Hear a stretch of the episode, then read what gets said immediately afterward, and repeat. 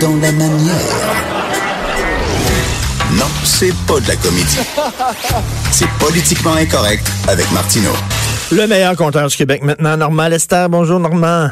Bonjour. Bonjour. Hey, avant, avant, on devait euh, changer de, de- de plein de sujets, mais vous suivez de très près euh, ce qui se passe aux États-Unis. Euh, vous avez même un podcast sur l'histoire américaine, puis tout ça. Mais, mais l'histoire, je vais revenir rapidement avec vous. là. Le Boeing 737 MAX 8, là, qui continue de voler dans le ciel américain, c'est une décision qui est strictement économique, ça, Normand? Et dans le ciel canadien aussi. dans le ciel hein. canadien, Air ben oui. Canada continue aussi de les, de les exploiter. C'est sûr, c'est sûr que Boeing fonctionne main dans la main avec la FAA, la Federal Aviation Agency, et puis bien sûr, ils, eux autres essaient de défendre Boeing. C'est euh, le plus important constructeur d'avions aux États-Unis, puis un, des principaux aussi euh, euh, fabricants euh, dans le domaine aéronautique, dans le domaine de l'aéronautique militaire. Alors c'est sûr qu'ils le soutiennent, mais là ils ont ils ont de l'air ridicule. Et nous aussi, un, peu au Canada, on est les seuls au monde. Ben oui. Non, mais on fait... refuse de dire un instant, là, ces avions-là, tant qu'on n'aura pas d'autres détails, on, on les fera pas voler. euh, Bon, on a l'air, Normand, on a l'air, excusez-moi l'expression un peu vulgaire, mais à lécher les fesses des États-Unis, là, un peu, là. Oui, ben, on, on peut pas dire autrement. C'est parce que eux autres défendent euh, Boeing parce que, bon, c'est un grand employeur, puis tu sais, ils ont, oui, surtout ils ont un avec intérêt économique, mais avec non. Bombardier, là, euh, tu sais, on n'a pas à, on n'a pas à défendre ces gens-là. Mais il y a Ben oui. peut-être un aspect positif pour nous de tout ça. Ça va peut-être amener les gens à regarder du côté du euh, Airbus A220, l'ancien C-Série, qui est un concurrent là, du Boeing 737. Ben. Et euh, cette tragédie-là va peut-être favoriser les ventes et, euh, euh, euh, du A220 et puis bien sûr la construction de l'avion. Et, on, on s'entend, Normand, on s'entend que si, mettons, les, les- les tragédies avaient été, avaient touché des Airbus, que, les, que les États-Unis ne feraient pas voler les Airbus dans leur ciel. Non, peux être Pas sûr de ça. Tu peux être sûr de ça. Bon, je veux parler des excuses de Justin Trudeau. Euh, vous avez écrit, parce qu'il aime ça s'excuser, Justin. D'ailleurs, j'ai bien hâte qu'il s'excuse pour les gens que son père a envoyés en prison euh, inutilement en octobre 70. Oui, ben ça, ça, ça aussi, hein, c'est ça, ça m'a frappé tout d'un coup parce que hein, il est allé chez les, chez les Inuits là, la semaine dernière puis il a présenté ses excuses. Là, je suis allé voir sur Internet, c'est un gars qui s'excuse constamment pour toutes sortes de choses. Des choses qui sont passées en 1914, il y a un bateau qui a été refoulé à Vancouver parce qu'il y avait euh, euh, des Sikhs, des hindous, des musulmans. 1914, puis il présente ses excuses. Un autre bateau arrive en 39 avec des juifs, c'est tragique, on les refoule, présente ses excuses. Mais là, là, euh, quand est-ce que tu vas arrêter? Puis c'est curieux, il y a eu ici une tragédie épouvantable qui s'appelle la déportation des, euh, des Acadiens, où essentiellement on a né- les Anglais ont nettoyé les provinces maritimes en disant on va faire de la place pour des colons anglais, puis on a déporté ou on a, on a voulu exterminer un peuple et ça et il n'y a jamais personne qui a présenté des excuses au peuple acadien. Hein, ça aurait pu être et ça devrait être le gouvernement britannique, mais l'État successeur du gouvernement britannique, c'est le gouvernement canadien. Et, Trudeau présente ses excuses pour toutes sortes de choses qui ont été euh, commises avant que le Canada existe, quand on était une colonie britannique. Ben, il pourrait le faire aussi aux Acadiens. Puis disons, parlant des maritimes, ben, il y a un autre peuple où on pourra jamais, le gouvernement fédéral ou l'État anglais ne pourra jamais présenter ses excuses. C'est un peuple autochtone qui s'appelle les Béotouks. Est-ce que vous vous êtes demandé pourquoi il n'y a pas d'Autochtones sur l'île de Terre-Neuve? Il n'y en a pas. Ça s'appelait les Béotouks qui étaient là. Ils ont été exterminés jusqu'au dernier Ah par oui? les Anglais. La, la dernière Béotouk est morte en 1828. Ils ont tous été tués euh, par les Anglais parce que les Anglais avaient décidé de nettoyer l'île. Mais, mais pourquoi, là, ce serait le Canada qui devrait s'excuser pour quelque chose qui a été fait par l'Angleterre? Ben oui, mais le, le Canada, c'est l'État. Ici, c'est l'État successeur. Hein? Il y a eu un transfert de souveraineté, et puis le, le Canada est l'État successeur qui a assumé les responsabilités de la Grande-Bretagne. Et je voudrais bien que la Grande-Bretagne s'excuse auprès ben des Acadiens puis auprès des Béotucs.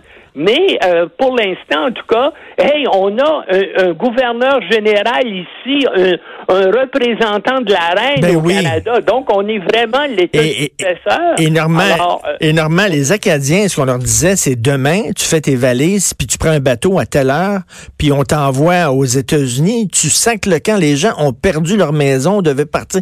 C'est épouvantable. C'est une tragédie. Ils ont été remplacés par des colons britanniques. C'est pour ça parce que c'était d'excellentes terres qui étaient convoitées par, par, les Anglais en Nouvelle-Angleterre, par les Puis On a dit, voilà, on vide le, euh, euh, le terrain, hein, puis ça a créé aussi des, des morts, tout ça. Ça s'est pas fait là dans dans l'allégresse, tout ça. C'était été des choses épouvantables qui correspondent à la définition qu'a donnée les Nations Unies du euh, génocide, et c'est pour ça que les Acadiens, il y a beaucoup de, de, groupes acadiens qui demandent des excuses soit au gouvernement britannique, soit à l'État successeur à Ottawa euh, pour la, pour, dans le fond, euh, l'extermination du peuple ben oui, il s'excuse pour tout et pour rien, mais sauf ça. Puis écoute, euh, écoutez, euh, Normand, quand il a parlé à la nation, le Justin, pour l'histoire de SNC-Lavalin, il a dit, vous savez, je suis comme mon père. Mon père avait la justice à cœur. Je me suis étouffé dans mon café en disant, en disant, ton père avait la justice à cœur. Ton père a voté une loi en pleine nuit qui donnait tous les droits à la police d'entrer chez qui il voulait, des arrêter sans mandat de perquisition, sans accusation, de les amener en prison, de les empêcher de parler à un avocat. Il y a des gens qui ont été en prison pendant un mois. Ils ont, vécu vraiment l'enfant. Et tu dis que ton père avait la justice à cœur? Oui, non, non, c'est hein? tout à fait incroyable. Et, et, et euh, penser à toutes les magouilles autour du rapatriement de la Constitution aussi au début des années 80. Donc son père était aussi un menteur où il a pris des engagements, puis il a renié tout ça, puis il a décidé d'agir unilatéralement. Mais c'est sûr qu'un fils euh, va toujours être fidèle à son père, et c'est le cas. Et c'est ben C'est une des choses qu'on peut pas reprocher. Et, rapido presto, pouvez-vous résumer votre affaire de chinois en trois minutes? Ben écoutez, euh, comme vous savez, puis euh, il y a le le propriétaire des Patriots de la Nouvelle-Angleterre dans la Ligue nationale de football, qui a été arrêté dans un salon de massage euh, en, Floride. Comme Jack Layton, hein, on se souvient. Ben oui, c'est ça. Et puis là, ben il y a deux journalistes du Miami, du Miami Herald et, de, et du magazine Mother Jones qui tout à coup se dit c'est quoi ça, cette chaîne de salon de massage là Alors, ils commencent à fouiller sur euh, la fondatrice euh, euh, de la chaîne de salon de massage plus ou moins bordel, puis il trouvent que c'est une femme qui s'appelle Cindy Yang. Il va sur son site Facebook, puis là, on voit partout des photos d'elle avec Trump, avec le fils de Trump, avec des membres en règle du Parti républicain. Et là, ils s'aperçoivent que c'est une c'est une femme qui fréquente euh, Mar-et-Lago et puis euh, qui, euh, qui fréquente toutes sortes d'établissements de Trump euh, en Floride, qu'elle a même fondé maintenant une section euh, chinoise du Parti euh, républicain et que même elle fait de la publicité, elle, s'est fondée une entreprise pour dire vous voulez avoir des contacts avec des gens proches de Trump, avec l'administration Trump, passez par moi, j'ai les contacts voulus. Puis bien sûr, elle met en ligne des photos d'elle dans tous les établissements de Trump.